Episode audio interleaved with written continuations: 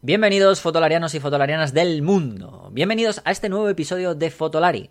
Un episodio con estrenos. Exactamente dos. ¿Vale? Hoy estrenamos dos cosas en este episodio. Uno es una nueva sección y otro es un tema. Un tema que no hemos tocado nunca en el podcast, pero que prácticamente tampoco se ha tocado nunca en Fotolari. ¿Vale? Y si se ha tocado, cuando se ha tocado ha sido muy por encima y para hablar de que sube el precio. O sea que, que prácticamente nada. Y es que vamos a hablar hoy de fotografía química o analógica, llamadla como queráis.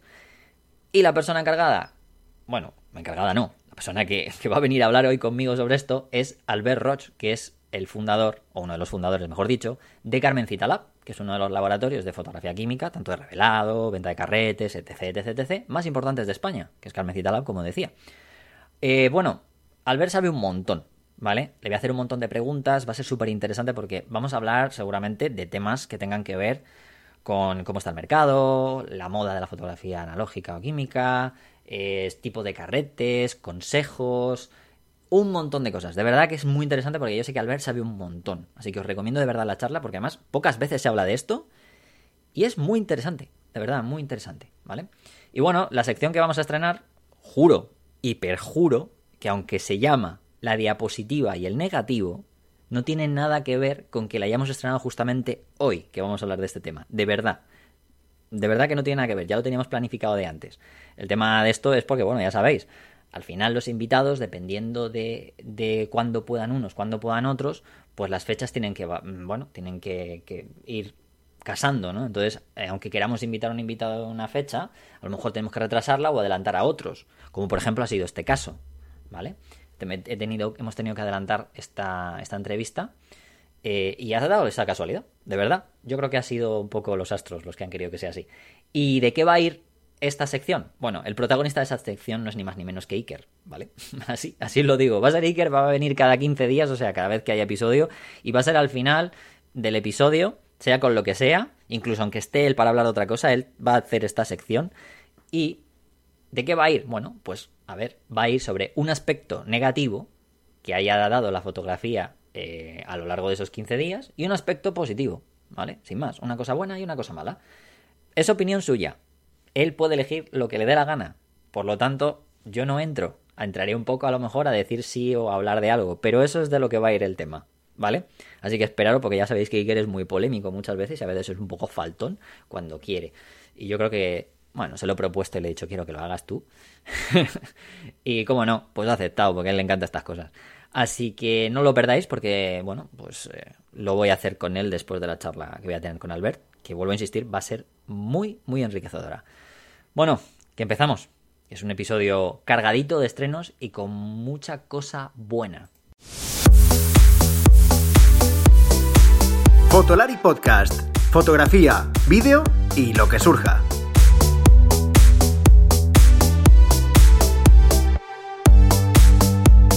Con Rodrigo, Iker y Álvaro. Gente de Fotolari, ya tengo aquí a, mi invitado y no es una regresión al pasado, no. Volvemos a hablar de película química, que yo sé que es una cosa que no hemos tocado mucho en Fotolari, pero es que, bueno, eh, está aquí, es noticia muchas veces, ya sea por moda, ya sea por precio, ya sea por muchas cosas, pero es que aparte de que siempre hablamos de, además lo comentaba fuera de micro con él, de que siempre se habla en noticias a día de hoy cuando sube la película carretes, para los que no lo entiendan o los que estén fuera de esto, ¿vale? Cuando hablamos de película hablamos de carretes, no de película de, cine ni nada de esto, de, me refiero a películas que veáis a la tele. Eh, y tengo, mi invitado de hoy es Albert, ¿vale? del Carmencita Lab, que es el laboratorio bueno, Carmencita, ¿vale? Que se dedican sobre todo al, revelado, entre otras cosas, de película. Eh, antes de nada, ¿qué tal, Albert? ¿Cómo estás? Un placer. Pues muy bien, estoy aquí en unas cuantas zonas horarias diferentes eh, por caprichos del destino, pero es la mañana para mí, así que si suena mi voz un poco rockera, disculpar, pero nada, un placer eh, poder charlar con, con Fotolari con, en este caso contigo, Rodrigo, y, muy interesados de, ver cómo, cómo, se está moviendo el mercado de, película, el, renacer este está viniendo. Bueno, eh, antes de nada, yo no, yo no voy a hablar mucho de Carmencita porque te lo voy a dejar a ti, que eres, obviamente eres el fundador, eres el que más entiende, aunque podría decir ciertas cosas, pero qué mejor que tú, ¿no? Así que, lo primero, cuéntanos eh, qué es Carmencita Lab, ¿no? Y cuáles, qué, qué cosas hacéis, porque muchas personas pueden pensar que reveláis, pero es que hacéis muchas cosas que están alrededor de lo que tiene que ver con la fotografía química, ¿no? Sí, la verdad es que es un proyecto, yo también soy un, un, poco culo inquieto, por así decirlo, y entonces empezamos en 2013, eh, que en esa época era como nadie hablaba de fotografía química, bueno, sí que hablaban porque Kodak estaba en bancarrota, entonces se hablaba de eso y nosotros, eh, visionarios, decidimos abrir un laboratorio. ¿no? Eh, entonces, como ahora te dedicas a hacer móviles que, que no tienen, eh, que no son smartphones, ¿sabes? Te dedicas a hacer Nokia 3310 un poco. Entonces, eh, nada, seré, no, no me quiero alargar mucho porque tenemos mucho contenido online y para todo el mundo que quiera, quiera verlo puede, o sea, le invitamos a, a que nos biche un poco por Instagram, por web, o lo que sea. Sí, pero básicamente... te va a decir, eh, para la gente, siempre dejamos eh, en, ah, en, el, en los capítulos, a lo que es la parte del cajón de los comentarios, dejamos los perfiles de, de las redes sociales y la web y lo vamos a hacer iguales también esta vez. O sea que... Sí, pues eh, Carmencida en un minuto sería, era un proyecto de tres apasionados por la fotografía analógica empezamos a revelar y escanear porque como profesionales nosotros necesitábamos un servicio de calidad. Yo había trabajado en Estados Unidos en un, en un laboratorio que trabajaban de la manera más moderna, por así decirlo, que no es una caja oscura que tú dejas el carrete, no sabes qué pasa y te llegan unas fotos y si hay algo mal no sabes por qué está mal o si eres tú, si ha sido el lab, si qué ha pasado. Entonces nacimos con, con, esa misión de ayudar a más fotógrafos disparar fotografía analógica, que la, que la fotografía no muriera, la analógica. Eh, y parece que, o sea, no es gracias a nosotros, pero parece que, que ahora ya no está en peligro de extinción, ni mucho menos. Y a partir de ahí, pues empezamos a, a, nos centramos mucho en el revelado escaneado de calidad, también en la comunicación con el fotógrafo. Y después, pues pasamos a hacer de impresión, contact sheets, otros tipos de revelado como diapositiva, ECN2, mm. eh, también una parte que intentamos reparar cámaras, las que podemos, cada vez está más complicado, vendemos equipo y luego pues talleres, sobre todo, mucha divulgación y eh, me dejó algo seguro y luego ha sido, nada, colaboraciones pues con Kodak, tenemos una beca también que damos un, financiamos, por así decirlo, entre comillas, todo el revelado escaneado de, de un proyecto al año y bueno, es intentar eh, como añadir leña al, mercado de, bueno, al mercado, a, la escena de, fotografía analógica para que, para que sea más, más fácil, ya que las grandes marcas han desaparecido, por así decirlo, pues quedan pequeñas marcas y estamos ahí un poco como David contra Goliat, pero, pero bueno, en eso estamos. Bueno, luego eh, has, comentado los workshops, luego habla, y talleres y tal, luego hablaremos al final, porque me interesa también que a ver si puedes atar algunas, algunos consejos que yo te comentaré o te preguntaré para la gente, ¿no? Al final. Eh, y hablaremos también de los talleres, por ejemplo, como el que tiene, le tenéis en, Doméstica y tal. Eh, pero voy a meterme primero en, una, en un aspecto que es como que voy al trapo primero y luego ya contamos. Porque Sí que es verdad que, ah, por ejemplo, esta semana en Fotolari hemos publicado eh, una noticia con respecto a, que los precios de la película, en este caso de Fuji, decían que iban a subir un 60%, pero antes de hablar de los precios, en realidad, eh, ¿tú cómo crees que está el mercado actual? Que tú más información que tú, poca gente tiene, porque también tengo que decir una cosa. Dices que eres pequeño, sois pequeños, sí, sois pequeños, hablamos de empresas como Kodak, pero en España sois uno de los laboratorios de referencia, incluso no de España, en muchos sitios, ¿eh? Eso lo digo. Sí, la lo digo para que, lo sepa, ¿eh? La gente, lo digo para que lo sepa. A ver, yo es que soy un poco, eh, o sea, nunca me lo creo mucho porque eh, como yo estoy tan dentro, tan metido, pues vamos haciendo. La verdad es que es muy increíble ver, ver cómo van creciendo las cosas, pero quizás es un poco, bueno, yo soy de Barcelona y en Barcelona hay como el estigma de, los, socios del Barça, ¿no? Que dices, vale, hemos ganado todo, pero a ver, el próximo partido a lo mejor perdemos, ¿eh? Entonces, eh, es un poco así. Pero sí, sí, la verdad es que es increíble. Nunca nos hubiéramos imaginado llegar donde estábamos. Ya te digo, empezamos en un, en un pueblo a las afueras de Valencia con teníamos 40 metros cuadrados y ahí teníamos un escáner, una reveladora y un y ahora y un, y un ordenador para poder trabajar. Y nada, ahora estamos en Lisboa, estamos en Barcelona y, Valencia.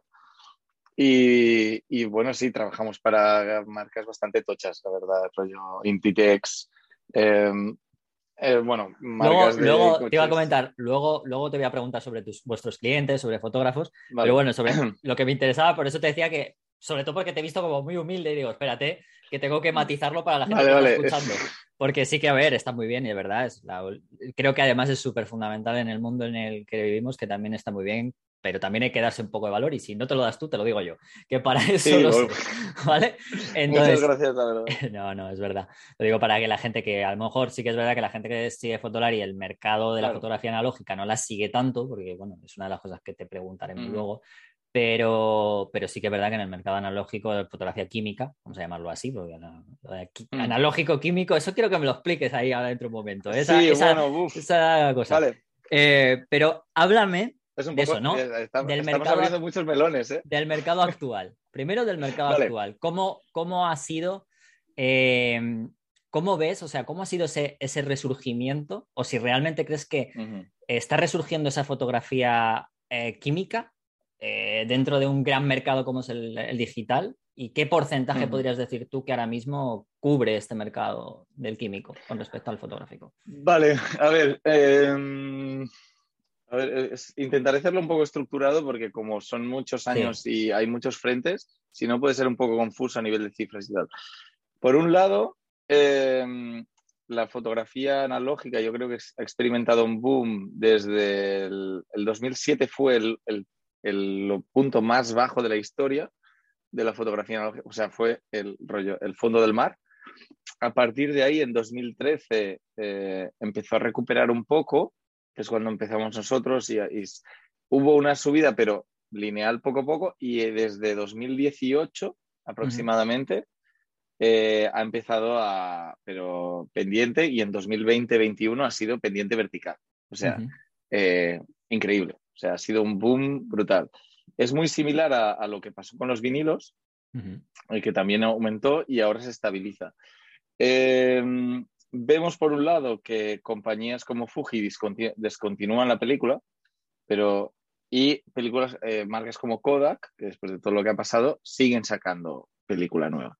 Entonces, em, hay dos vertientes. Por un, y, a mí yo he pecado de, de vanidoso en un sentido de pues, un laboratorio pequeño o una hace muchos años y pensar, Buah, esto es la caña, esto es la hostia, pero luego cuando hablas con la industria te dicen, no, no, esto es, o sea, ahora hay una gota de agua y, y ahora tienes dos, o sea, pero es que antes esto era un manantial.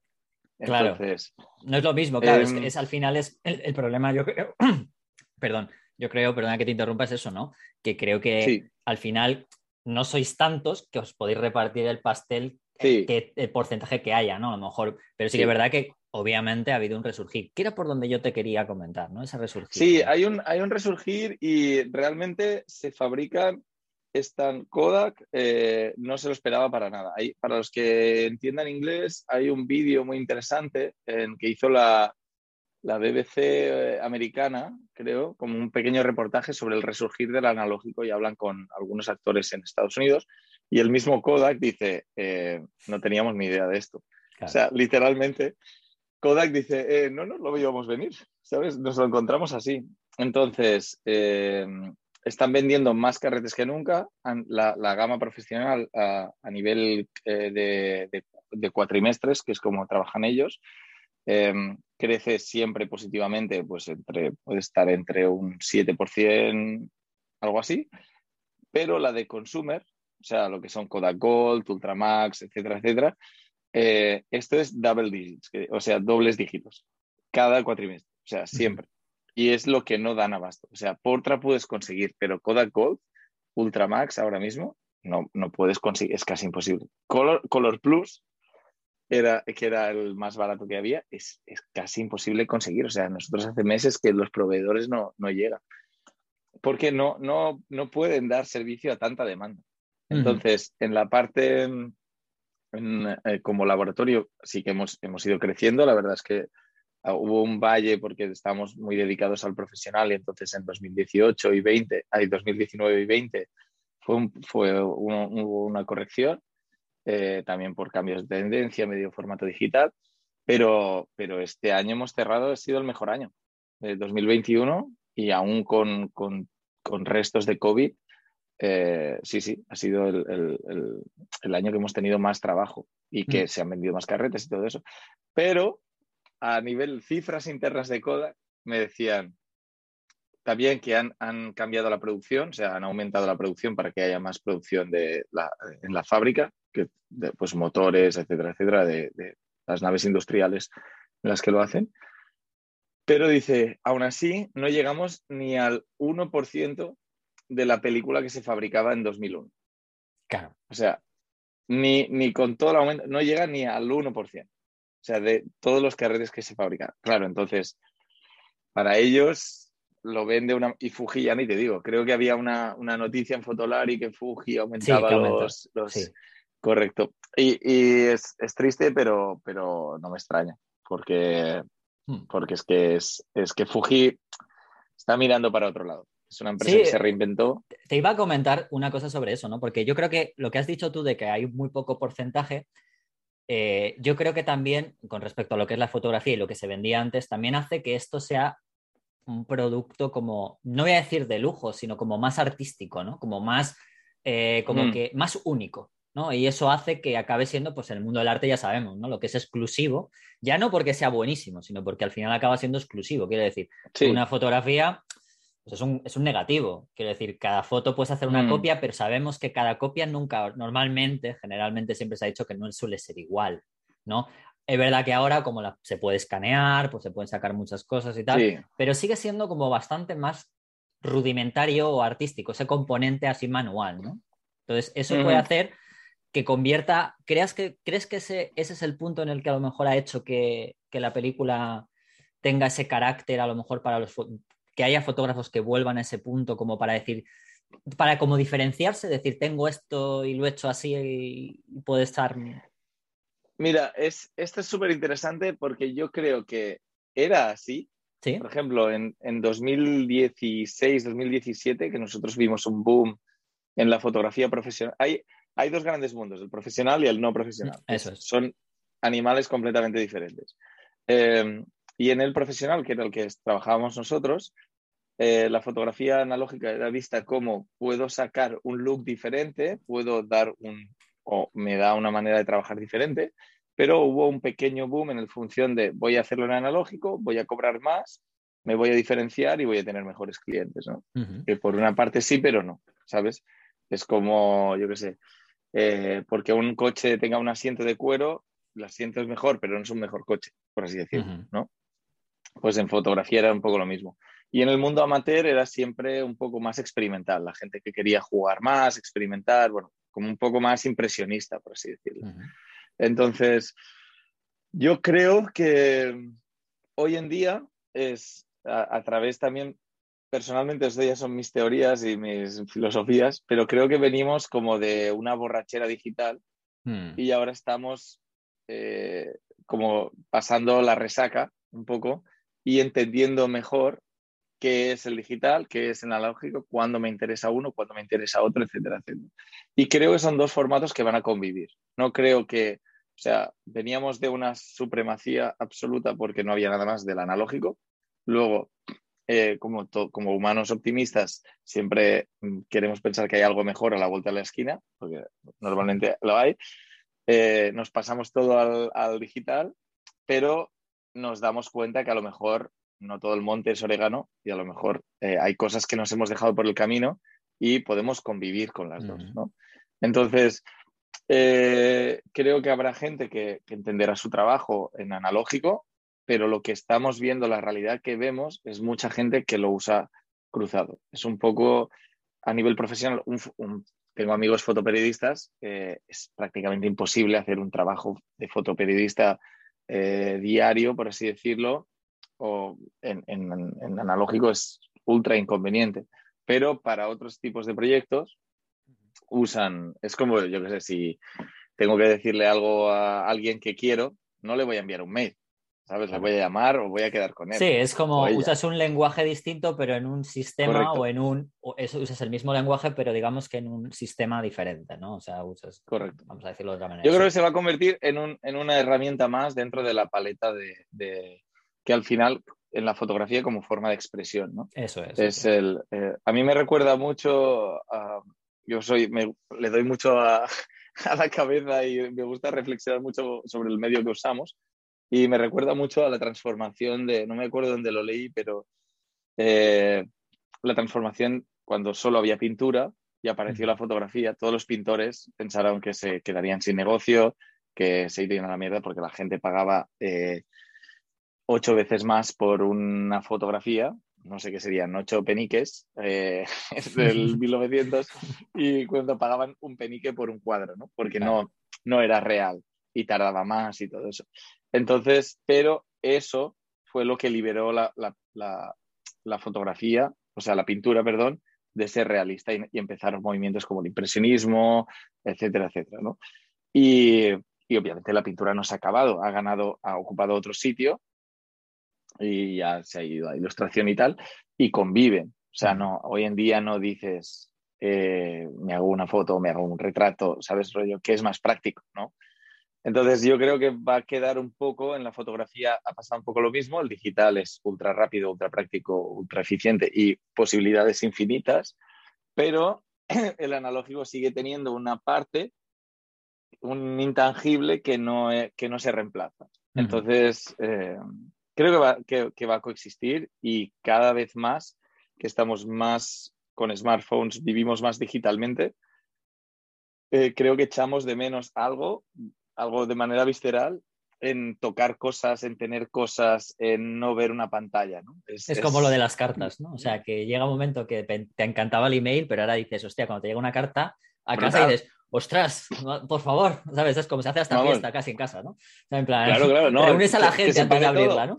O sea, que se pare todo. Y es que, pero es una chorrada, pero solo el, el coger un cuchillo y el romper una carta y el. es emocional, Ese- sí, ese tema es emocional. brutal. sí. Entonces, Bueno. de hecho, si, si alguien entra en la. O sea, solo para. en- es que está ligado un poco a la historia de Carmencita. Si alguien entra en la web, Sí, lo primero que te sale es, es porque la vida no está hecha de unos y ceros. eso que es la eso frase con la que yo empecé, que me hizo viajar a Estados Unidos con un taller, que es lo que te, que te comentaba antes, y es porque es lo que creemos, que, que no es ni mejor ni peor, sencillamente que... Es, distinto, es otra cosa y ya está. O sea, exactamente.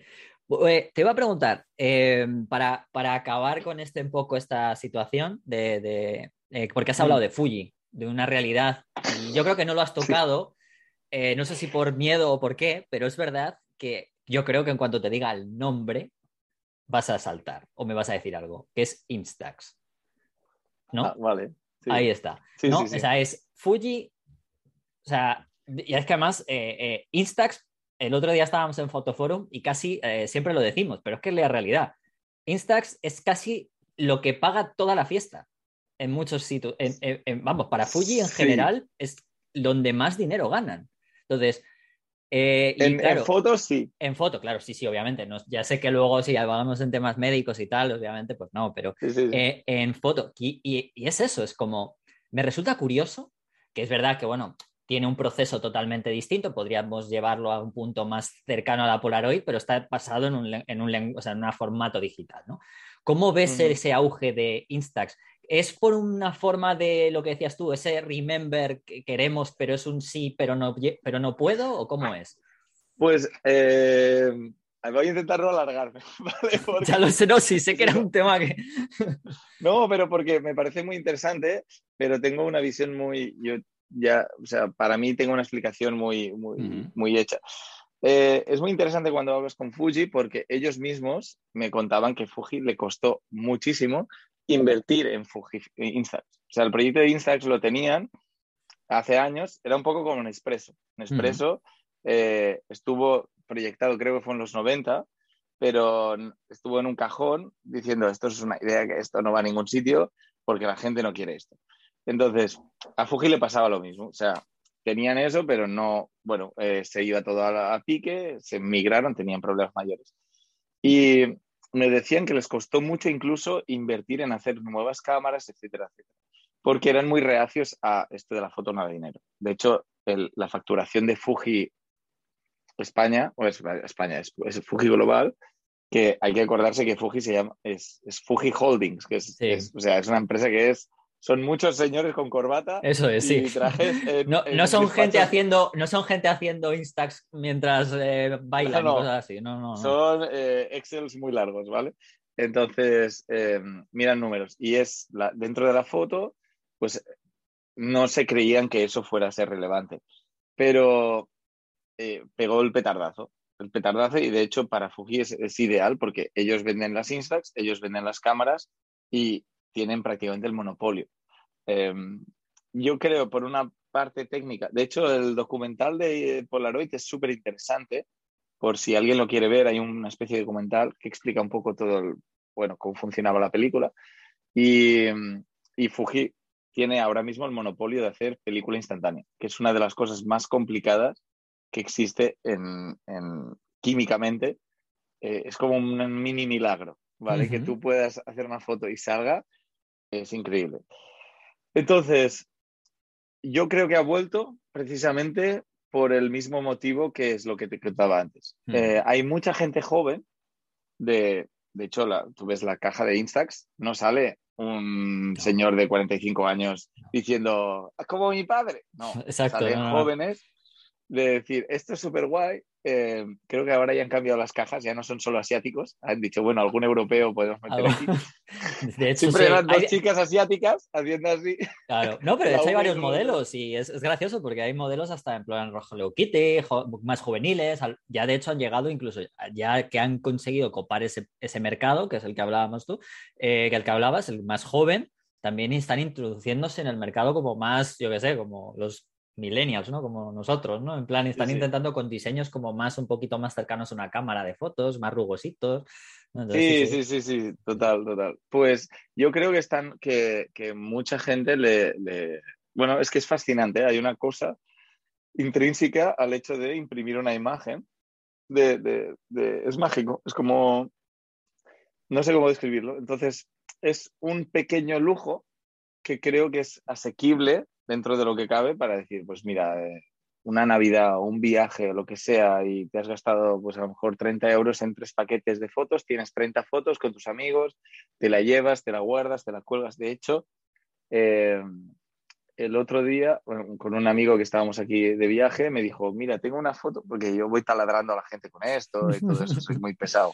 Entonces, eh, me dice, tío, pues ¿sabes qué? Y me enseñó una foto de una amiga suya que hicieron un viaje a Japón, a lo mejor hace, hace 10 años, y tenía una Instax completamente reventada, pero eh, en la cartera, y dice, dice, tío, y aún la guarda, ¿sabes? La guarda como, como oro en paño, ¿sabes? Es, es nuestra foto. Es y, y creo que hay un componente ahí intangible muy interesante que a lo mejor no somos plenamente conscientes, pero poco a poco nos vamos como lo estamos echando de menos, decir, hostia, ¿qué era? Eh, me, hace el calorcito este por dentro cuando veo esta foto, ¿no? Mm. Entonces creo que Instax llena ese mercado que, lo echamos de menos. Y bueno, Polaroid es el, rival indiscutible de, eso. Pero sí, sí, es muy interesante. Aunque eh, da un poco de pena que sea un poco tan frío a veces por parte de Fuji como corporación de, y hablando con Fuji, pues, bueno, pues lo compartimos y, ellos también entienden X cosas, pero también el mundo tiene que entender que no es todo tan fácil. pero, pero es un signo más de que creo que la, fotografía analógica está, está, está presente y que creo que no se va a ir. Porque barato no es. O sea, claro. No, no, no, barato desde luego que no. Eh, bueno, ya dejando un poco esto, eh, aunque voy a seguir en el mercado, pero ya me, quiero ceñir un poquito más a, vuestro aspecto y sobre todo al tuyo más la experiencia actual de, por ejemplo, cuáles son ahora mismo eh, las, las, películas. Vamos a llamarlo películas. ¿Por qué llamo películas? Lo, voy a explicar aquí. Se llama película porque puede haber negativo y diapositiva. No se habla de negativo ni de carrete, porque, bueno, podría llamar carrete, ¿verdad? Porque el carrete es de diapositiva. Pero bueno, al final, película. Eh, y son dos formas diferentes de tanto de hacer la foto o pensar la foto como hay que hacerla y tanto de, sobre todo, revelarla, que es donde está realmente la gran diferencia, el gran problema. Pero bueno, eh, te iba a comentar, ¿cuáles son las más demandadas ahora mismo por, por vosotros, ¿no? Y, y, cuál es el motivo, por ejemplo? Vale, los, a ver, aunque me digas tres, negativo. Así que aunque me digas tres, así, ya me da igual si es diapo o, o negativo, por ejemplo. Es básicamente es negativo color, es lo principal. El, lo que se usa más, los más buscados es, es Kodak Gold ahora mismo. Kodak Gold o Color Plus, sí, sí existe, pero ya no se hace. Y Portra 400 se ha convertido un poco en el, en el, en el 4x4. O sea, te resuelve fotografía interior, paisaje, eh, puedes forzarla, etcétera, etcétera. Pero eso es a nivel profesional, Portra 400 es el, el, el workhorse que llaman, el, el, caballo principal que todo el mundo usa. Y luego en, en Superia tenía, había, tenía una calidad bastante interesante. Y, mm, Superia, para que la gente lo sepa, es de, es de Fuji. Sí, correcto, pero cada vez cuesta más de encontrar y también salía que subían los precios, etcétera, etcétera. Entonces, eh, si nos ceñimos a Kodak, básicamente sería el, Portra 400, Gold 200 y luego, pues si existiera el Color Plus fuera, si lo pudieras encontrar, sería ese seguro. ¿Y, ¿Y los tuyos? Y Tri-X. Ah, bueno, claro, Tri-X como, como, en blanco y negro. como en blanco y negro, claro. Te iba a decir, claro, me estabas comentando de color, que yo lo entiendo porque, claro, el revelado es totalmente distinto. Es una pregunta que te voy a hacer luego en un ratito. Eh, pero, ¿cuáles son tus favoritos? ¿Cuáles son los dos así con los que tú dirías, me siento muy a gusto? Mi favorito, de, últimamente estoy disparando bastante en blanco y negro, eh, sobre todo en 35 me, me, gusta, aunque luego veo libros de Alex Webb y tal y digo, mierda, tengo que disparar color. Hay que irme al eh, color ya mismo, ¿no? Sí, sí, sí, sí, porque, bueno, es, es diferente. A mí en blanco y negro me gusta mucho T-Max, T-Max 400, yo era muy un poco hater del blanco y negro Kodak al principio, pues hace 10 años, por razones eh, totalmente eh, superfluas, que no tenían ninguna base. Empiezas a disparar, te gusta más la caja de uno y dices, pues me gusta este y este es el mejor. ¿Sabes? Este es mi equipo de fútbol, ¿no? Y, y en Ilford, pero es verdad que el, el, con el tiempo y viendo muchas emulsiones, el T-Max 400 tiene un grano que es, es fino, pero no es fino, extremadamente fino como el T-Max 100 o el Delta 100, pero tiene un rango de grises muy, muy, muy interesante. Entonces, el Tri-X o el HP5 a veces para mí se me hace un poco pesado a nivel de, quizás pues, la rugosidad del grano a veces me parece un poco excesiva y me distrae. Eh, y creo que es un, un, carrete que está muy infravalorado porque no tiene, no es un clásico como Tri-X o HP5. Entonces la gente normalmente pasa el rollo T-Max, no entiende muy bien qué es esto, paso. Hombre, yo, empecé, yo, empecé yo, aprendí con T-Max, ¿eh? Pues yo aprendí con T-Max, ¿eh? Yo aprendí con T-Max. De hecho, de hecho, hay una comparativa para los que tengan curiosidad en, en, el blog de Carmencita. Bueno, tendréis que hacer un poco de scrolling para, para abajo, pero de T-Max y, y Tri-X en la parte de Kodak y Delta 400 y HP5 de, de, Ilford, para así ver un poco esto. Y color, es que al final es poco original, pero es que Portra 400 es la, la calle de España. Yo es que voy a decir, yo desde que desapareció el Kodachrome, yo no quiero saber nada de nadie ya. El Kodachrome, madre mía, hostia, esto es, hacemos una coña, hay, hay como una coña dentro del mundo youtuber, eh, entrevistas y tal, de hecho con, cuando hablamos con Kodak o hemos hecho alguna cosa, es como, por favor, que no pregunte nadie por Kodak. ya, no, no, no, por eso lo sé. Ya. No, no, es que menudo, menuda. Eh, a ver, esto para la gente a lo mejor que no, que seguramente te dirá que no preguntes, sobre todo desde el punto de laboratorio, porque puede ser. Nada, increíble. O sea, es, es un tema totalmente aparte. O sea, revelar eso es otra, una, bueno, de hecho, creo que no sé si seguirá, que creo que había solamente una tienda, ¿no? Ahora mismo queda solo una, ya, también desaparecido, ¿no? Sí, sí, porque era una locura. Era una locura. se dedicaba solo exclusivamente a eso, era, era horrible, ¿no? Pero bueno, era bromas aparte. Eh, o sea que. Es como, hay, hay gente que lo pregunta, es como un reloj, imaginaros como un reloj de cuco, ¿vale? Mm. Es decir, yo quiero un reloj, un reloj de cuco o un reloj de Casio, digital. O sea, la complejidad es la misma. O sea, de decir, eh, revelar Kodachrome era una marcianada. Totalmente. al final, sí. Y, Pero bueno, en fin. Otra época, otros colores. otros colores. Si no, ahora, si no, el que te pregunte dices, bueno, mira, lo puedo simular con Photoshop. ya, ya está. Aún menos, bueno, no igual. Por cierto, eh, has hablado de algunos aspectos como el tamaño del grano, etcétera. Eso te lo, voy a dejar en la última parte de los consejos, porque es una de esas cosas que quiero que, por ejemplo, gente que está más acostumbrada al digital, podamos ah, hablar de ciertos conceptos eh, que están asociados o se llaman de una manera o suceden de una manera en digital y que, por ejemplo, en analógico y en químico no son exactamente iguales. ¿no? Eh, vale. La última, antes de esa, parte, que será la última, te, voy a preguntar por lo que te he dicho de los clientes y del flujo de trabajo que tienen. con qué tipo de fotógrafos y clientes ahora mismo tratáis vosotros normalmente? A ver, ahora mismo trabajamos, la, la, parte, la parte profesional cambia mucho de un profesional quizás menos corporativo en 2017-2018, perdón, más freelance y ah, podría ser reportaje social o viaje o comercial, ahora, aunque van a volver las bodas, eh, tenemos prácticamente la mitad del volumen es profesional a nivel eh, campañas de moda, mucha moda de verano y luego clientes corporativos como puede ser pues eh, Zara, Pull&Bear, eh, Mangos, eh, ¿qué más?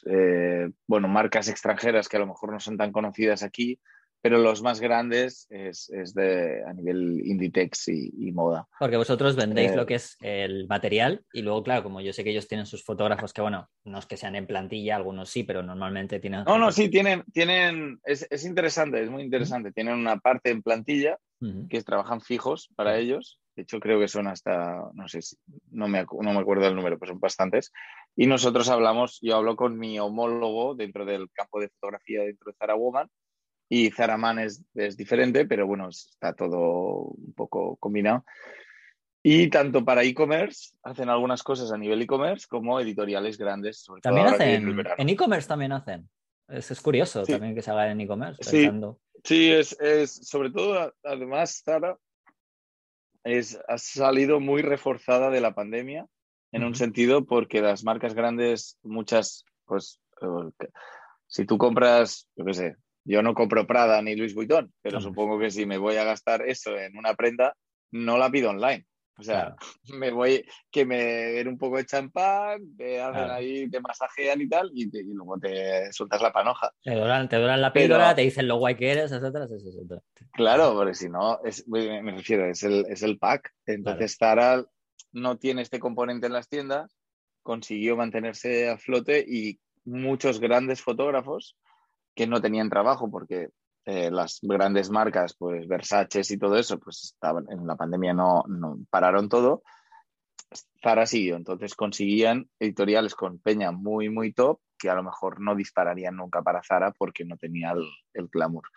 Y, y, están haciendo, la verdad, cosas muy, muy, muy interesantes a nivel, a nivel fotográfico y, y, y van constantemente buscando ideas nuevas y, y bueno, la verdad es que es bastante, o sea, bastante interesante trabajar con ellos. Los plazos son una locura, pero, pero bueno, no, nos ha hecho también mejorar en, ser mucho más eficientes, la verdad. Es, ha sido muy interesante, un poco a base de presión, pero dentro de lo que cabe, o sea, eh, ya como empresa ya no me desentiendo, pero a nivel personal con el equipo que está detrás de fotografía es, es magnífico. Bueno, ¿has visto cómo no sois tan pequeños? Oye.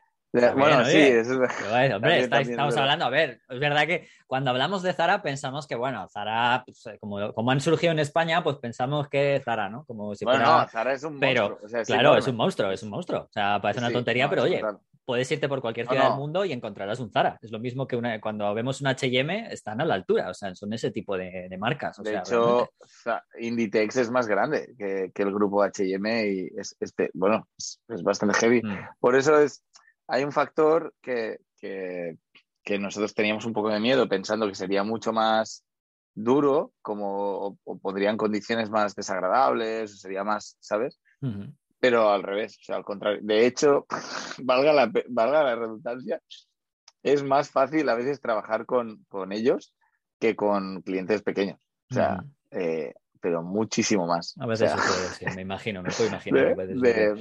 pero bueno, tenemos este, este, ahora de Sudáfrica, nos está llegando trabajo también, de, de, un, de gente que hace moda a nivel bikinis y moda verano y cosas de estas, porque también hay como un feeling en analógico, carrete, bueno, eh, es un look muy particular y que funciona muy bien en este caso.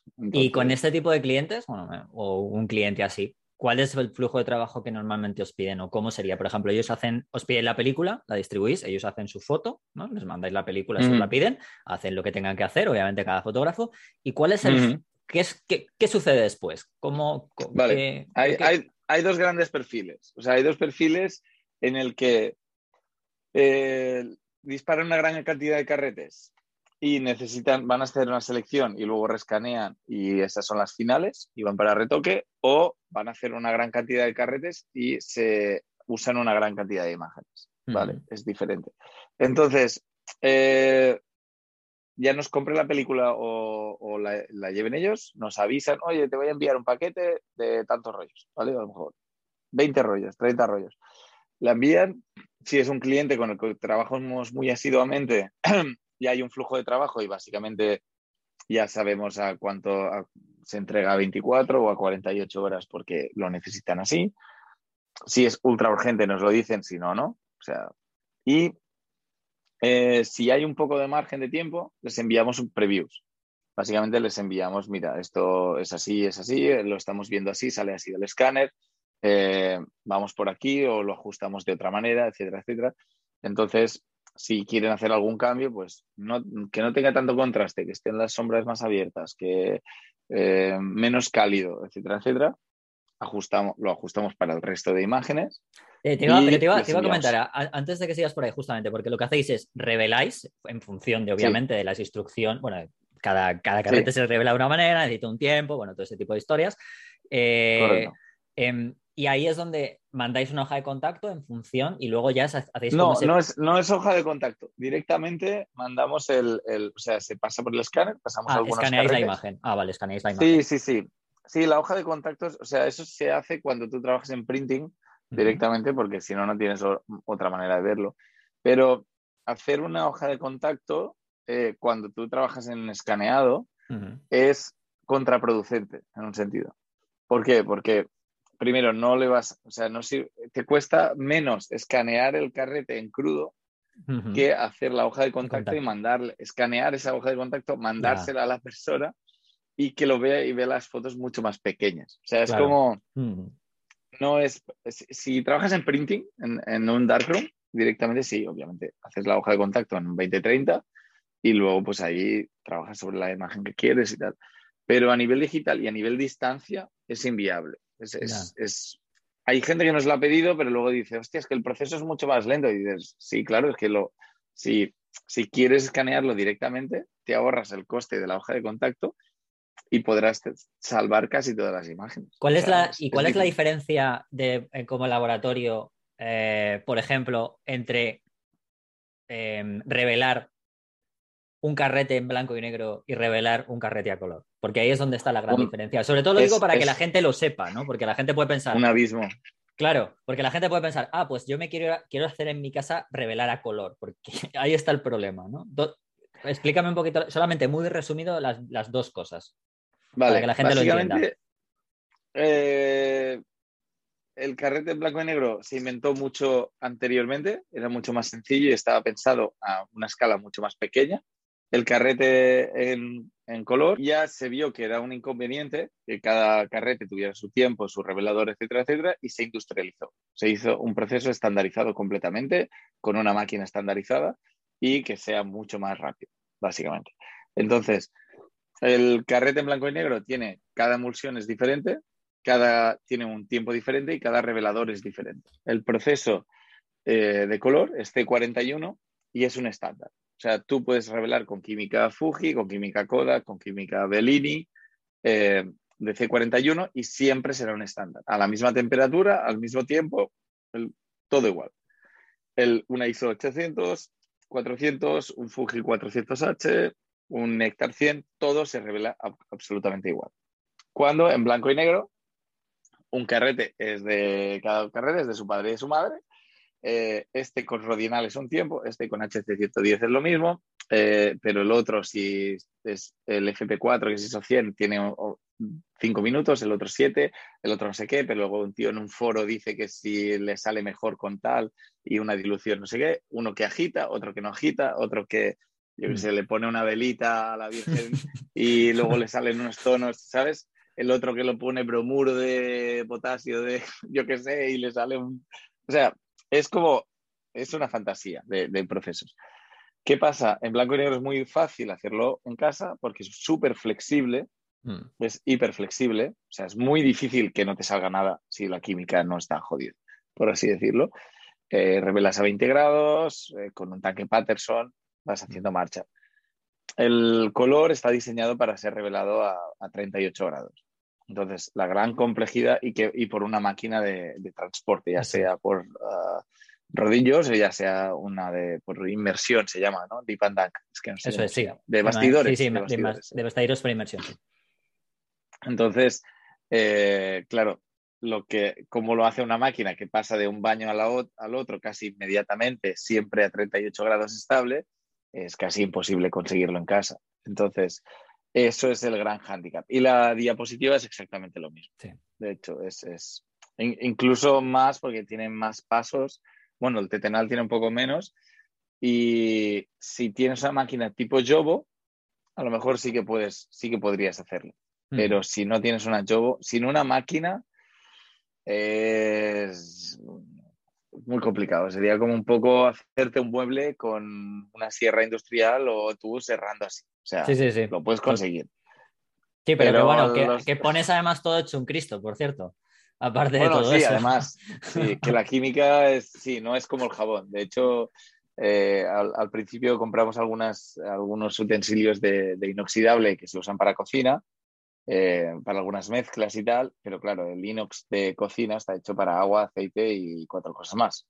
Eh, a la que le toca una gotita de química, eso se lo empieza a comer y, adiós. Sí, sí, sí. Entonces, eh, sí. Vale, pues entonces eso, ¿no? hacéis el, le mandáis eso y ellos ya van eligiendo en función de, os van diciendo el contraste, ¿no? Todo lo que me comentabas. Sí, de hecho, es, va por, es como básicamente a lo mejor podríamos enviar una selección de unas 15 imágenes de carretes diferentes y para que vean diferentes situaciones de luz y que corroboren. Lo que nos especializamos es que tenemos un paso después del escaneado, que es como una especie de quality check en el que vemos tus preferencias en el monitor calibrado, los scans que han salido directamente de, pues pueden ser un rollo, pueden ser 100 rollos, y sobre todo a nivel consistencia la idea, lo que nosotros echábamos de menos cuando trabajamos con laboratorios era que no había una consistencia muchas veces en el trabajo. Entonces los tonos de verdes cambiaban, las luces cambiaban, contrastes, claro, es un desastre trabajar así.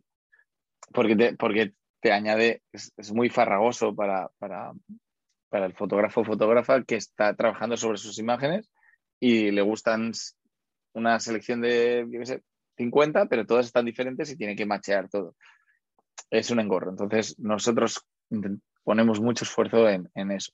Igual que para la selección, es decir, quiero esta y esta y esta y, retoco una y las demás se quedan más o menos igual. Em, pero sí, y sobre todo la comunicación. Cada, cada fotógrafo o fotógrafa es un mundo, realmente, para bien y para mal. Y, tener una comunicación abierta es vital, porque hay fotógrafos que no necesitan previews, dicen, no, mira, yo lo necesito para allá y ya está y otros dicen, mira, dámelo en una semana, pero que esté guay, ¿sabes? Entonces, también hay un punto que para nosotros la flexibilidad es muy interesante.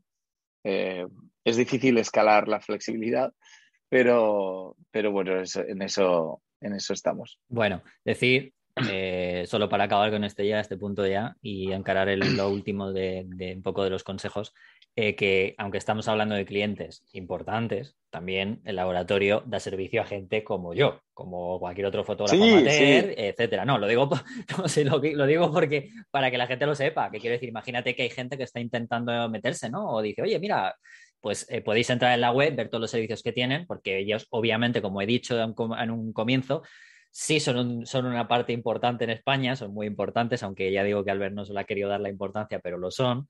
Pero también tienen ese, tienen ese cliente, ya sea amateur, ya sea un profesional de un rango un poquito más eh, personal, trabajo artístico, etcétera, ¿no? O sea que... De hecho, ah. no quiero pecar de... Yo he venido aquí a hablar de mi libro, pero eh, una de las razones por las que empezamos el laboratorio fue para dar servicio a gente como yo, que tenía 23 años, eh, quería disparar en película, tenía muchas dudas y quería que me lo hicieran bien. Entonces, cuando iba a algún laboratorio, porque yo soy de Barcelona, eh, me encontraba en Barcelona y venía de Estados Unidos y había una relación muy interesante ahí, pero aquí era como que me perdonaban la vida con cada carrete, porque además mm. yo no era nadie, era un chaval que tenía una Canon E1 y había puesto un Kodak Gold y quería que saliera bonito en una sesión que había hecho. Mm. Entonces, el alma del laboratorio es esa. Luego hemos tenido una parte profesional, pero la razón por la cual eh, hemos abierto en Barcelona y abrimos en Lisboa y a lo mejor nos planteamos abrir en otros sitios, es porque de esa manera físicamente podemos llegar a un público que a lo mejor no, piensa en mandar fuera. O sea, se le hace un mundo mandar los carretes, mm. eh, quieren tener un, que sea accesible y una parte importante es que siempre vayas a cualquier carmencita que vayas, eh, habrá una persona que te atiende en tienda y se pasará contigo el tiempo que necesites para las dudas que tengas, eh, aconsejándote carretes, eh, revisando el negativo, etcétera, etcétera. O sea, para mí, y por eso tampoco me quiero explayar mucho, pero llegó un punto en que ahora somos oh, unas 20 personas entre los tres laboratorios.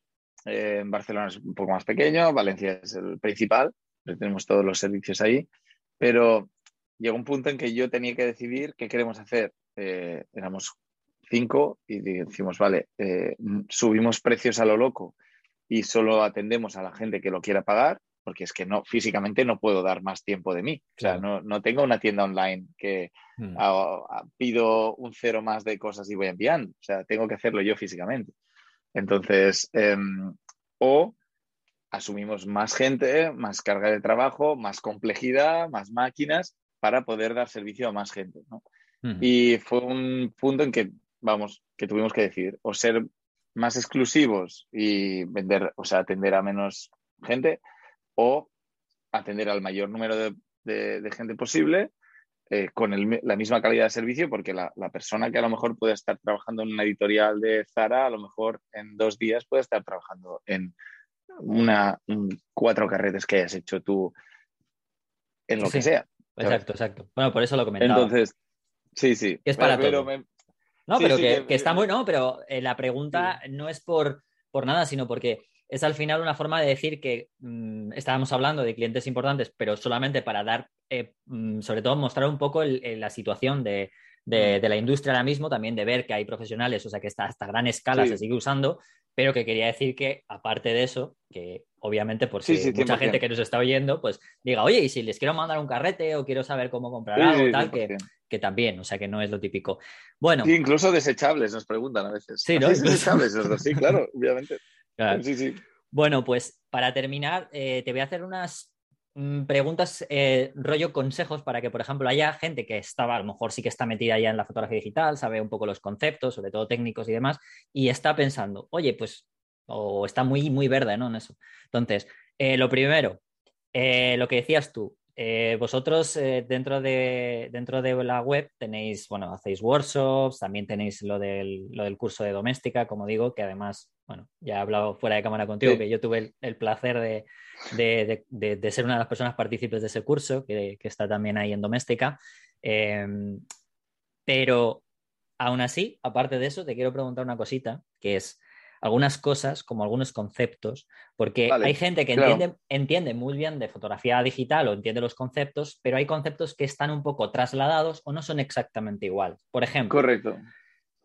A ver, no voy a hacer aquí un alarde porque yo tampoco soy súper experto en esto, pero tengo aquí algunos preparados, que por ejemplo es ah. la diferencia que podría existir entre lo que se llama rango dinámico y latitud.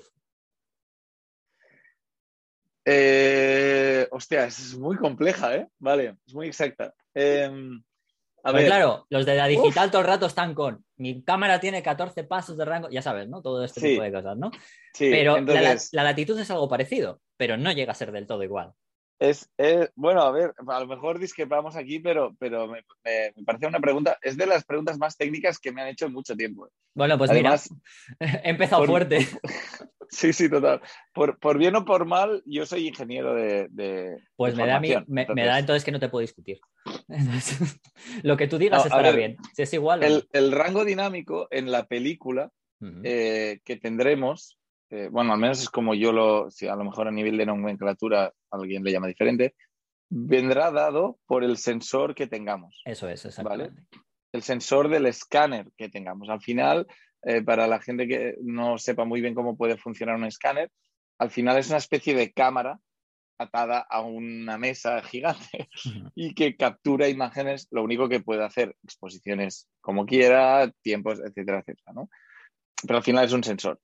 Entonces, la capacidad, el rango dinámico que tenga ese sensor, incluso con pequeños trucos que hace el escáner en sí, es lo que te va a dar el rango dinámico de tu imagen escaneada de un negativo. Luego está la latitud de la película, que es desde qué punto no capturas nada de información, básicamente tienes la máscara negro, hasta que quemas literalmente el, el negativo, o sea, que has perdido toda la información.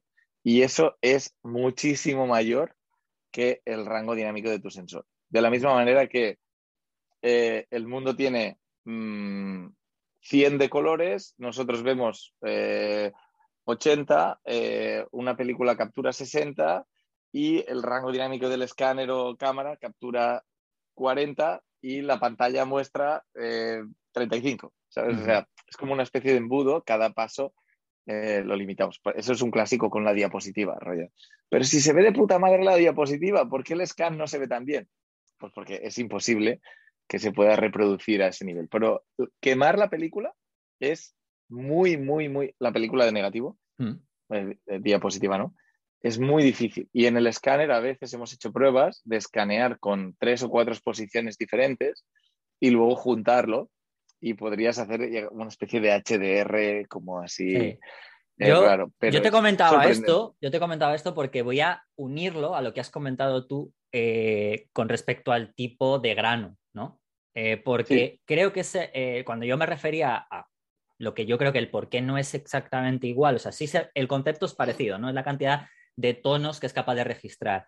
Pero Sí. la diferencia que yo creo que está en la película es porque en, en digital son píxeles y en la película, al tener esos aluros de plata, la nitidez entre un paso y otro, de un gris u otro, se hace de una manera como mucho más suave, ¿no? Es a lo Sí. que yo voy. Entonces, eso es un poco a lo que lo, lo uno a lo del grano, ¿no? Ese tamaño del grano, que no es que el grano para la gente que lo, eh, lo trasladáramos a lo mejor al digital sería como el píxel, ¿no? Pero, Sí, pero el, Correcto. gra- el grano en- en químico eh, tiene muchas formas, no solamente es cuadrado, Sí. hay muchas formas, ¿no? Y muchos bueno, no, tamaños. es que de hecho no, es que de hecho no es cuadrado. No, claro, o sea, claro, por eso te digo. Tío. Cuadrado es el píxel. De hecho, la, la T-Max, la película T-Max, es porque tiene un grano en forma de T, Claro, eso es. básicamente. El, el Delta, de hecho, hay una comparativa, lo, lo encontré un día y ya no lo he vuelto a encontrar, pero se ve una comparativa de la emulsión de HP5, que son como, um, ¿cómo se llama? Grava, como piedras eh, en un camino, y eso es la- los, los aluros de plata más primitivos. Y luego el, el delta es una especie de deltas, por así decirlo, que son como unos triángulos que se colocaban encima de la película de una manera mucho más ordenada, cubrían más superficie de película y daban un grano mucho más fino, porque no es, básicamente es como lo, lo que estás viendo. Entonces, tiene una cualidad orgánica que a mí me parece fascinante y, y, de hecho, en, hablando con retocadores, eh, cuando trabajan para, para, marcas o tienen su propio grano. Rollo, uh -huh. eh, Mango tiene su propio grano para esta temporada y este será el grano que se aplicará a todas las imágenes. O sea, le añaden un grano a posteriori. Sí, es lo que te iba a decir, ¿no? El hecho de que incluso en el digital se añada ese grano para que incluso pierda mm. Como un poco esa tan nitidez que pudiese tener una imagen en digital, ¿no? Que es como mucho más No sé, le da un aire Pero como... inclu- Incluso cuando se amplía mucho, se añade grano también, Hmm, porque le da más nitidez. O sea, cuando se amplía, cuando se añaden ampliaciones grandes, en- o pósters y cosas así, en- se añade un grano porque le da un- cierta nitidez. No es un ruido, que es No, diferente. ahí es donde voy. Esa nitidez que te decía yo con respecto a la latitud, porque en digital sí, Sí. que se nota esa traslación de tonos. Entonces, al, echa- al ponerle ese grano, haces que esa imagen parezca mucho más uniforme y tenga esa Ah. sensación de nitidez, ¿no? Es, Sí. es- sí, sí, sí. Igual que Eh, el contraste, de hecho, las, mm. las lentes Zeiss eh, no son más nítidas que las Leica, por ejemplo, pues son los grandes, pero son, mucha gente le da sensación que son más, más nítidas, pero es que no Mm. son más nítidas, son más contrastadas. O sea, tienen un micro contraste y que añade como un relieve ¿no? a la imagen. Entonces, hay, Ujú. hay muchos factores, es muy interesante. Sí, sí, Eh, por eso hay cosas muy distintas. O sea, son cosas que en realidad tienen Sí. que ver entre los dos mundos, pero su- la fotografía en el mundo químico tiene esos, esos push, ¿no? Digámoslo, que, que Sí, las sí. diferencian. Eh, iba a preguntar, para una persona, claro, porque eh, una persona que haga fotos en digital es, tiene a día de hoy un montón de ayudas eh, a la hora de exponer. Claro, o Sí, sea, la exposición, o sea, imagínate, ¿no? Y sobre todo con las mirrorless a día de hoy es como que casi tienes hasta, hasta un gnomo, ya solamente falta un gnomo para que si haces algo mal, salga y te diga, tú eres tonto, ¿sabes? Eh, pero, Señal, por el micrófono. Sí. Te lo digo. pero en, la- en el químico, ¿qué problema tenemos? O sea, los, tú haces mucho hincapié a la hora de que midan bien, ¿verdad? Se tiene que medir muy bien en el químico. Sí, pe- pero no es simétrico, me refiero. De hecho, hay otro artículo en la página de Carmencita que, de hecho, es lo que te comentaba, nos copiaron, nos copiaron. Desde Petapixel y. Photoblogger, etcétera, etcétera, nos pidieron republicarlo, que era cómo la exposición afecta a la película. Porque no es lineal. O sea, eh, no es lineal como el digital, en el que tú. Bueno, el digital es al revés. Pensar muchas veces al revés con el analógico y el digital. O sea, de hecho, positivo, negativo. Estoy disparando en negativo, estoy disparando en positivo en digital.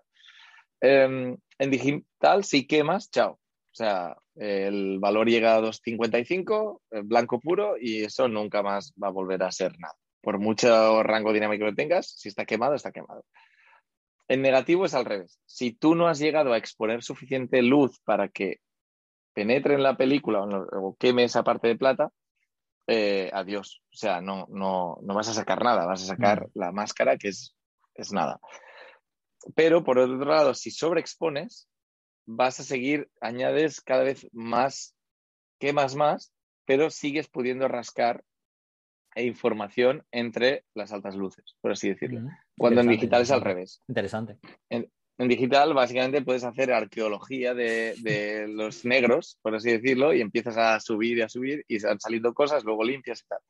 Pero tenemos un test, es que se puede ver, que va de menos seis pasos a más seis pasos de exposición, eh, y en la que a menos un paso, menos dos, ya empiezas a ver un deterioro muy grande de las sombras e información, y a más seis pasos somos capaces de recuperar toda esa información. O sea, prácticamente, o sea, es una imagen perfectamente usable, no es tan, no es tan limpia como la otra, pero es perfectamente usable. Entonces, ante la duda, siempre sobreexponer. Es Ah. lo, que, lo que decimos. Hay muchos componentes, como que las cámaras analógicas a veces eh, pierden fiabilidad en el obturador, pierde precisión, eh, tú disparas a 1.25, pero a lo mejor estás disparando a, un, a 1.60, porque el obturador es una cosa mecánica que se va deteriorando. Pero por eso, o a más, a 250 o a 200. Entonces, si sobreexpones, estás compensando por muchos de esos pequeños fallos que luego para nosotros es más fácil trabajar. Es como si me das más información, yo luego puedo, si me das un archivo de, yo qué sé, de 50 megapíxeles y tengo que imprimir un 10 por 15, no tengo problema. Claro. Pero si tengo que hacer un 10 por 15 le- a, a un póster, pues puede tener un problema. Mm. Es- en exposición no es exactamente igual, pero para regla de tres mental, ante la duda, sobreexponer. ¿Y, en- Y- en, diapo? En Diapo no. En Diapo Diapo, no, ¿no? es un animal. En Diapo al revés. O sea, en Diapo, ciñete, en Diapo, ciñete exactamente. De hecho, la exposición es un tema muy interesante. Eh, hay algunas, porque es- hay algunas aplicaciones que te ayudan, pero muchas cámaras en los años 70, 80, cuando la diapo era todo, todo el mundo disparaba en diapo, están pensadas para medir en diapo. De manera que la exposición que te dan es muy justa a la ISO que tienes o incluso un poco por debajo. La diapo es como el digital, por así decirlo.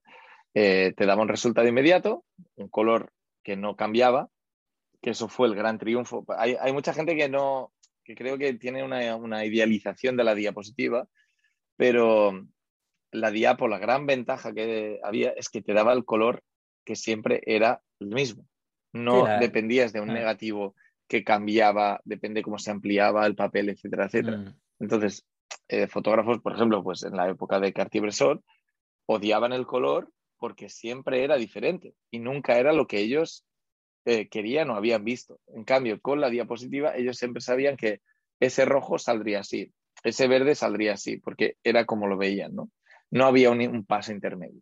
Incluso después, es que el otro día estaba viendo un, estaba leyendo un libro de, ah, no me cómo es Harry, un belga, el Harry, Harry ¿Cómo se llama?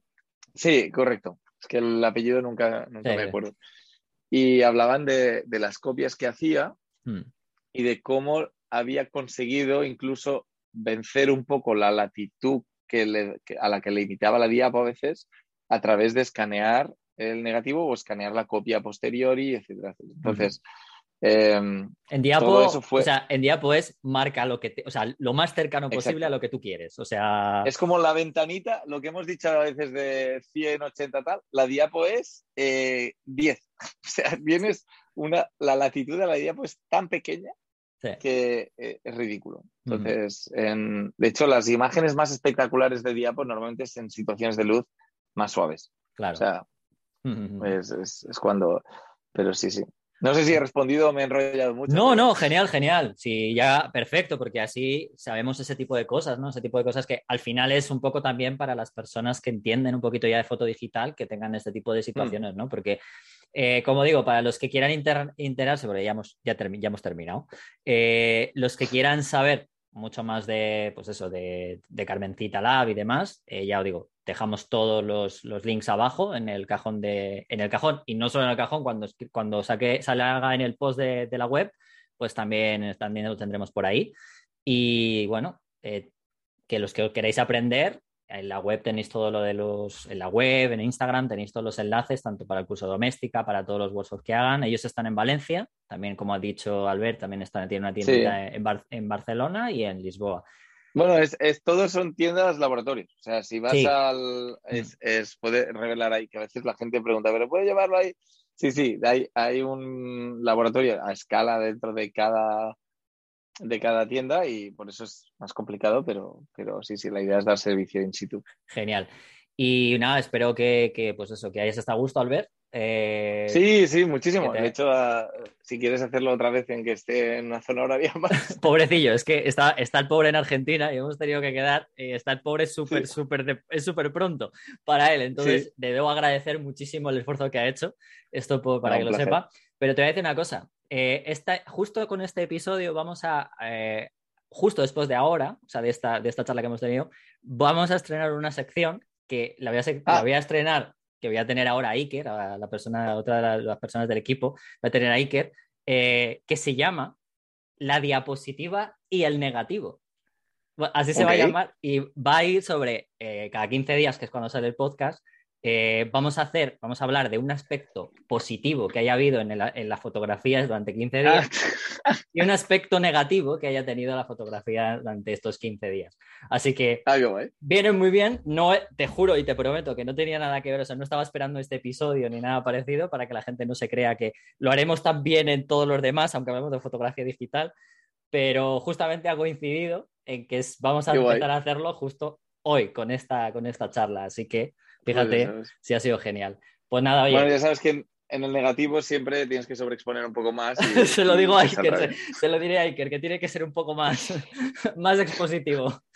Así que nada, ha sido un placer. Eh, y bueno, para cualquier duda y cualquier cosa que tengamos y queramos hablar de esto, no te preocupes. Claro. Que te, que te diremos a ti que mejor que vosotros no lo sabe nadie. Sí, ya te digo, para nosotros es un placer. Una gran parte de lo que hacemos creemos que consiste en la divulgación y, hacer charlas o, incluso debates o, incluso a veces nos preguntan opiniones, nosotros encantados de responder y de hecho si tenéis cualquier pregunta podéis escribir ya a través de la web o a través de Instagram o lo que sea y, y ya me lo, si es muy técnica me lo derivan a mí, y, pero, pero sí, de hecho encantados de siempre intentar aclarar un poco cualquier duda y ayudar a la gente. Al final todo lo que hacemos es intentar que la gente dispare más carretes y, no morir en el intento. Eso es. Bueno, pues muchas gracias. Un placer. Y, y todos los demás, y todos los demás, atentos que llega a la sección con Iker. Chao. Positivo y negativo. Eso es. Hasta ahora. y tenemos nueva sección. Como decía, tenemos nueva sección. Increíble cómo me lo he currado con el título. Y, que y, bueno, la persona que va a estar en esta sección, porque sé que porque esta sección está hecho para, pues para que haya polémica. Y qué mejor claro. que, que, en Fotolari la polémica va de la mano de Iker. Joder, o sea, va firmado además. Qué mala fama tengo yo siempre os digo que realmente el malo es Álvaro. O sea, yo tengo la fama de, polemista, de estar leyéndola, pero el que realmente está ahí en la sombra, mal metiendo siempre, es Álvaro. Me estaba, me estaba riendo porque me gusta mucho el, nombre de. Es como muy de programa de radio el, nombre de la, sección. Que Claro, la diapositiva y el negativo. Y además que, que hila muy bien con, la gente con la que acabas de estar hablando. O sea, que vamos, que hoy es una. Es un casi un podcast analógico, ¿no? Sí. Ya disponible en casetes en sus gasolineras para que puedan. Vamos hacia el futuro. Vamos hacia, estamos hablando del futuro, que esto lo, te lo iba a comentar que, porque mi idea es que la semana que viene tengamos algo del futuro, ¿vale? con, ciertas personas de, las marcas y demás, a ver si podemos llevarlo a cabo, porque juntar a tanta gente, no juntarlas, sino que pueda grabarlos todos, es complicado, pero ya lo tengo casi. Así que, o sea, nos hemos ido en este episodio hacia atrás para en el próximo se supone que ir hacia adelante, ¿no? Aunque bueno, también te digo, yo creo, no sé cómo verás tú, pero eh, el analógico también está muy fuerte, eso sí que es verdad. ¿eh? Sí, sí. E-, es interesante porque al final es un, es un tema del que, bueno, no, vamos a volver a esto porque ya habéis estado hablando de eso con mm. gente que además sabe muchísimo y que si, alguien sabe de la vuelta o no vuelta del analógico son ellos. Eh, es un tema del que se va mucho tiempo hablando, pero que sí es verdad que últimamente parece que, ese interés que, que, al final era, yo creo que era muy de nicho, se eh, está saliendo un poco de su, mm. bueno, pues de su ámbito reducidísimo y que, bueno, más gente hoy, hoy no, sé dónde he leído, o no sé si era un tuit, no, no sé dónde he leído, porque leo, tantas cosas que no sé dónde es, que alguien, bueno, pues eh, extrapolaba un poco la idea esta de lo que ocurre con la música, es decir, que habrá eh, música de Spotify o vinilo, que no hay espacio para términos medios, aunque por lo visto entre los modernillos los casetes lo petan ahora últimamente. Y alguien decía que igual pasa lo mismo con la fotografía, y que va a haber o, eh, o móviles o cámaras de película. Es mm. decir, que las cámaras digitales no tienen ningún sentido. Y yo lo he leído y ha sido como, qué locura. Y luego he pensado, digo, ojo, ojo, porque yo qué sé, si alguien le dice lo de los vinilos hace unos años, pues también diría en plan, pero ¿dónde vais? Flipaos. Yo qué sé, yo qué sé. Veremos a ver qué pasa.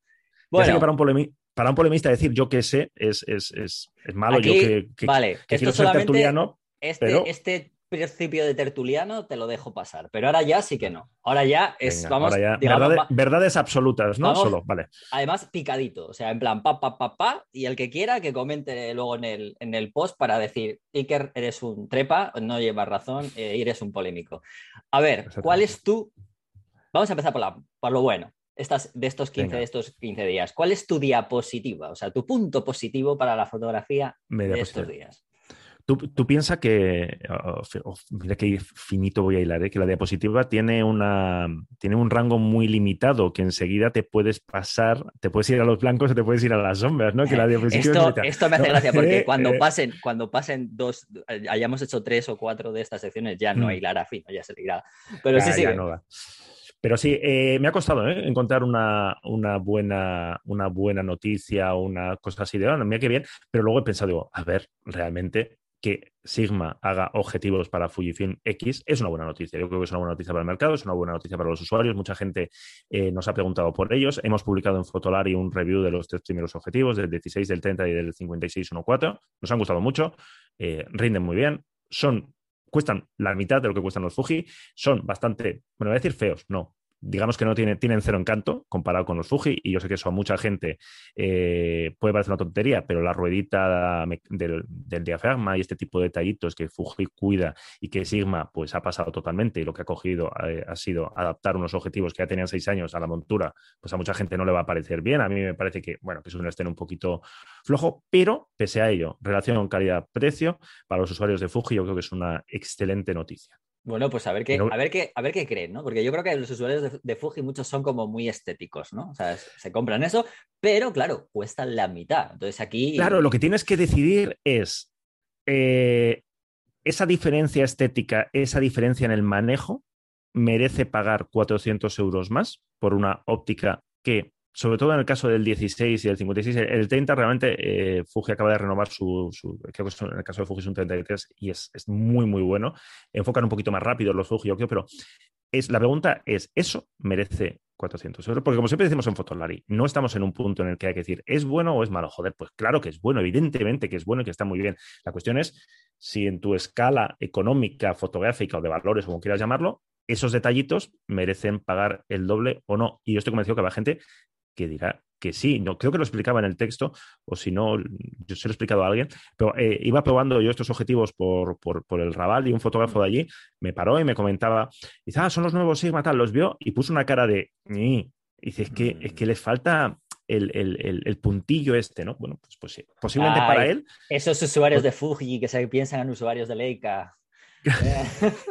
sí, ¿no? Ese, ese, puntillo. Y, lo, hemos, lo, hemos, dicho en el, en el review, ¿no? En el Sigma yo creo que tomará nota y para los próximos objetivos pues eh, los adaptará mejor, porque además Sigma tiene unos diseños así, la serie I de Sigma eh, es este rollo, ¿no? Así un poquito con un diseño más clásico, más cuidado, con esos eh, controles mecánicos, con ese control anillo mecánico.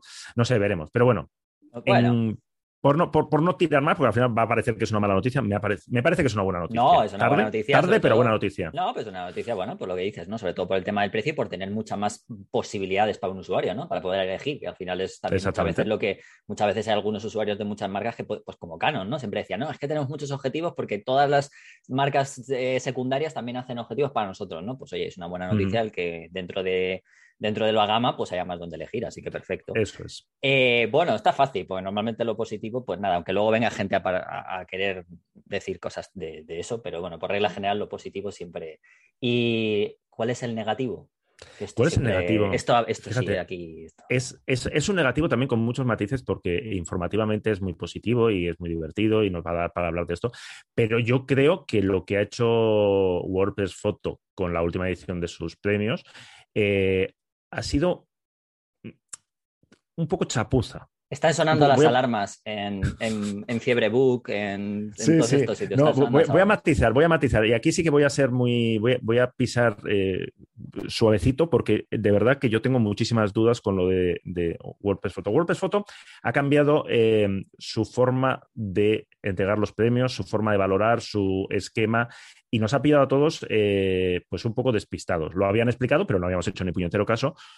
Y en lugar de hacer sus finalistas y ganadores, como, como ha hecho siempre, lo que ha anunciado ha sido unos ganadores regionales, eh, ha dividido el planeta en seis partes, lo cual es una buena noticia. Es un cambio muy raro y realmente a los fotógrafos, fotógrafas eh, pues de Europa y Estados Unidos es un poco putada pero va a dar visibilidad, yo creo, que eso es lo que pretende y esa es otra buena noticia, a fotógrafos de otras zonas que eh, normalmente pues quedaban más relegados sus trabajos.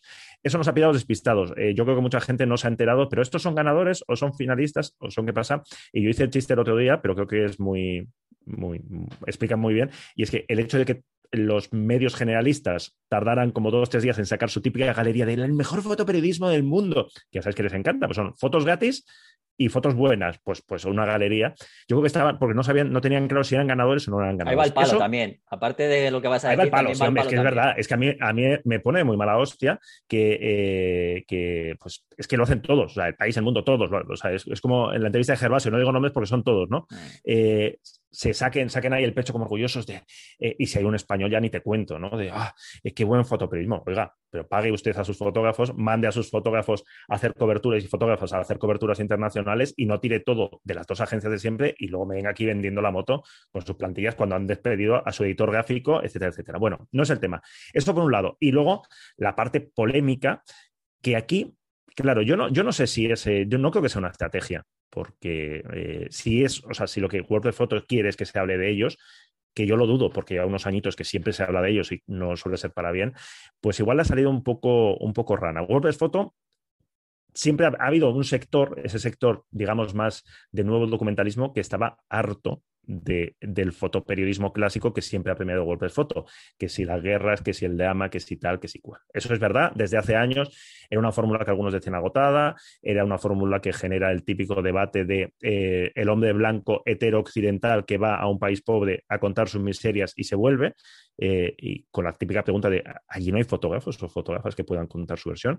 Todo ese debate ya estaba. Entonces, no sé si WordPress Photo ha tomado notas de eso y ha creado una sección una categoría, el Open Format, donde con la excusa de dar pie a nuevos formatos, bueno, pues yo creo que se ha abierto un poco al, fotolibrismo, para entendernos. Fotolibrismo dicho, dicho con cariño, pues a, ese nuevo documentalismo.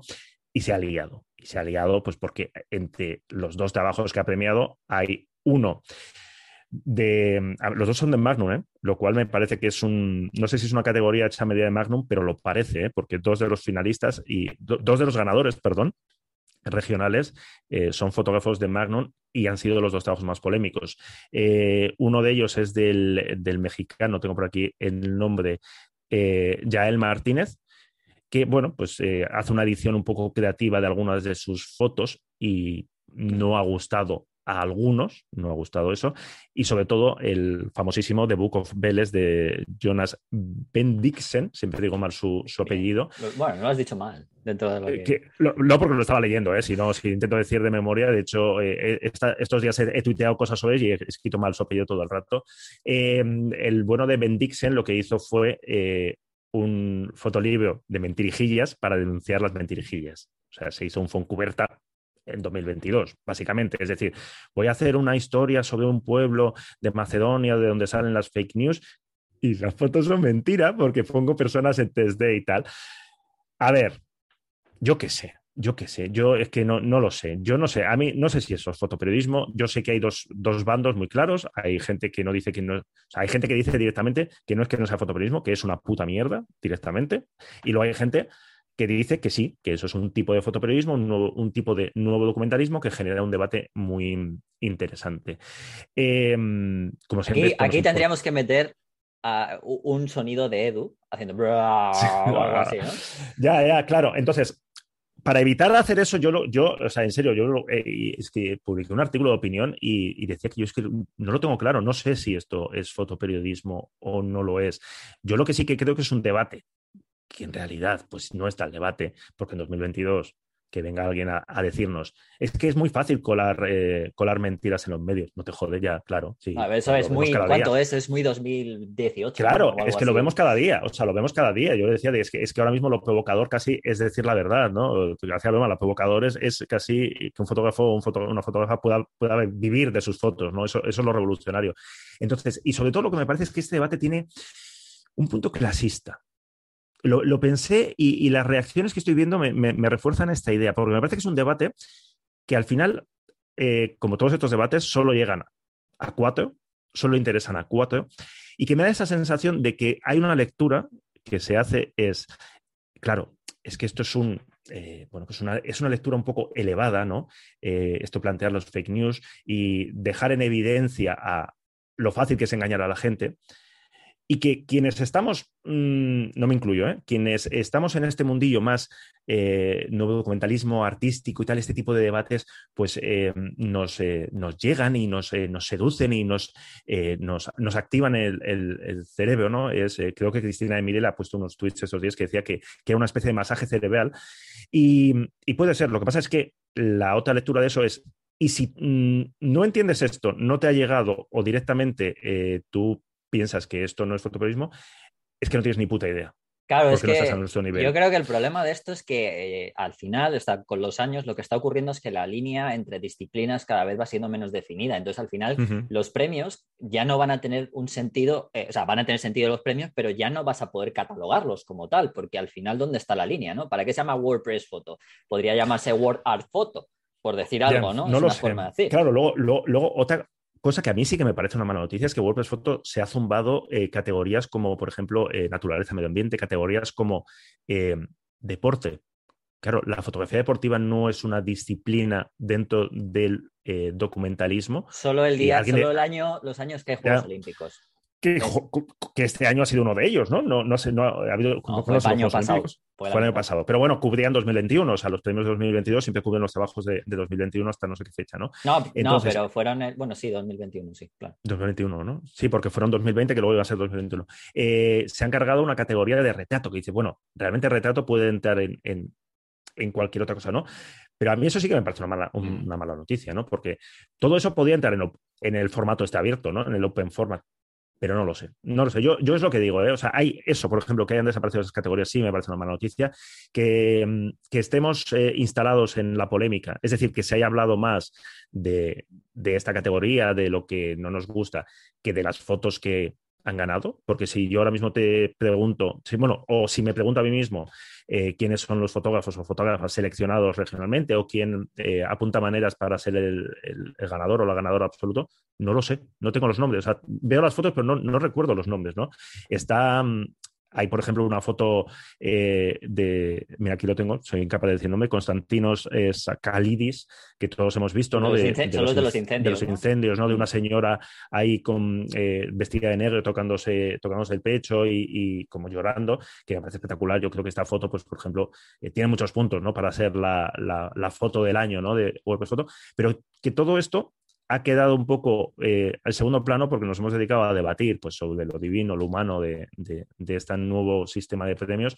Y a mí eso, pues yo creo que en parte sí que me parece una buena noticia, ¿no? Porque si esto se supone que es para potenciar el, periodismo de calidad y tal y cual, pues yo qué sé. No sé, no sé si lo, está consiguiendo, es un año de cambios, no tengo ni idea. No, lo no sé, 2021 me parece que, o sea, al contrario que en 2020, que, que teníamos como era como algo, al final, el periodismo, yo creo que el fotoperiodismo también se rige un poco por, una por noticias clave, ¿no? Yo creo, muy importantes y al final también la lección suele ir mucho sobre eso.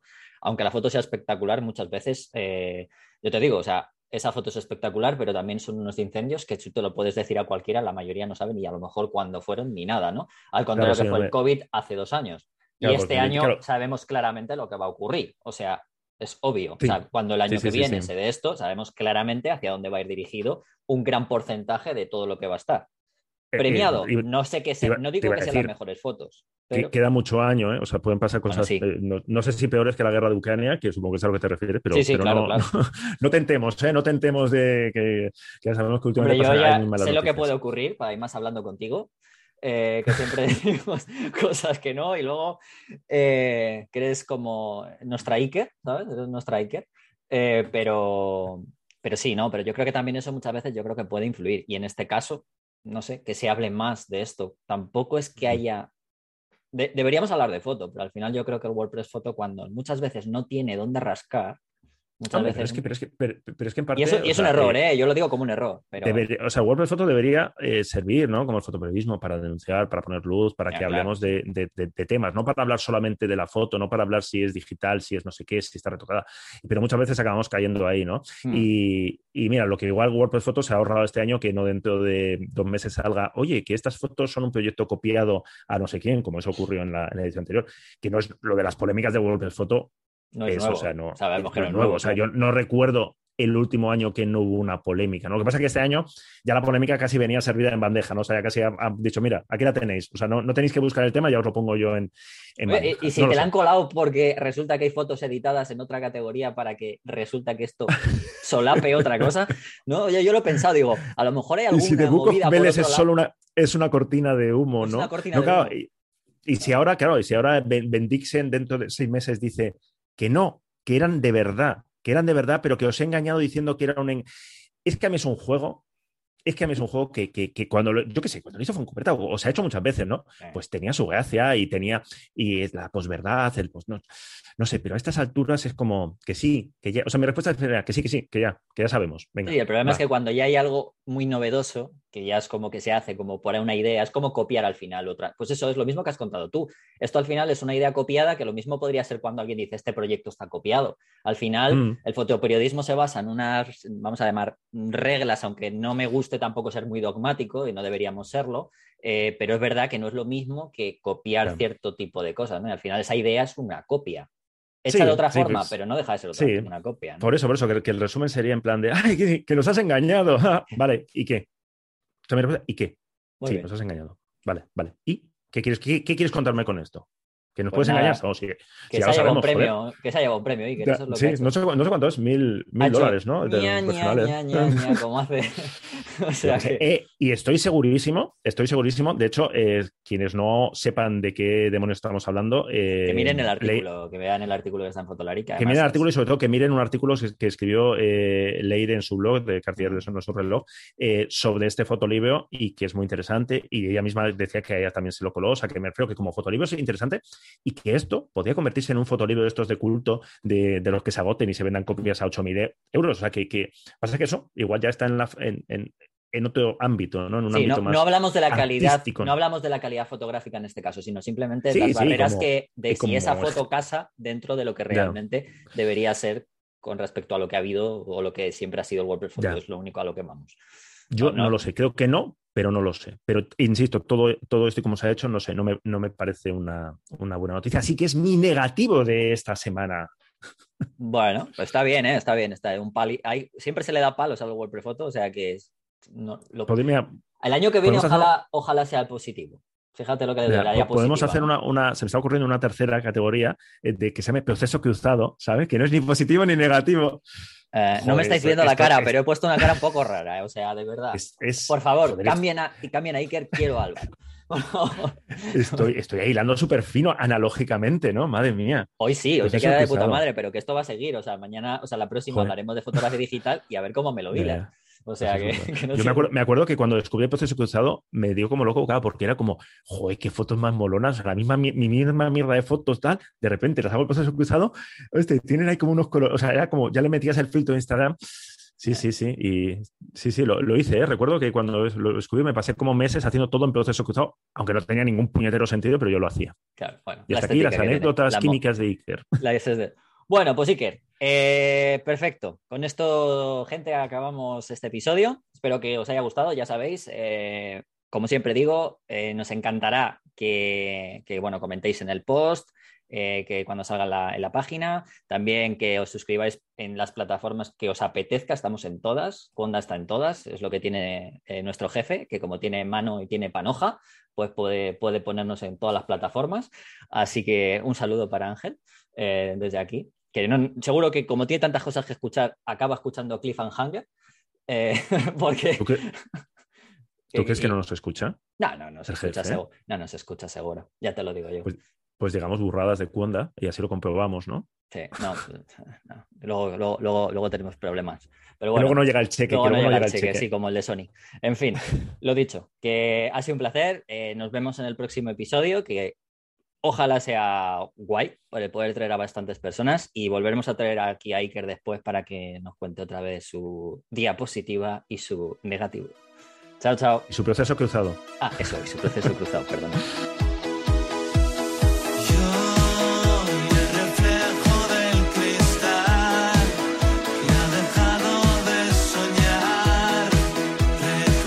Fotolar Podcast.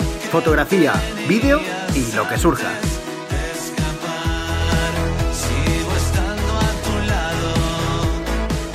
Con Rodrigo, Iker y Álvaro.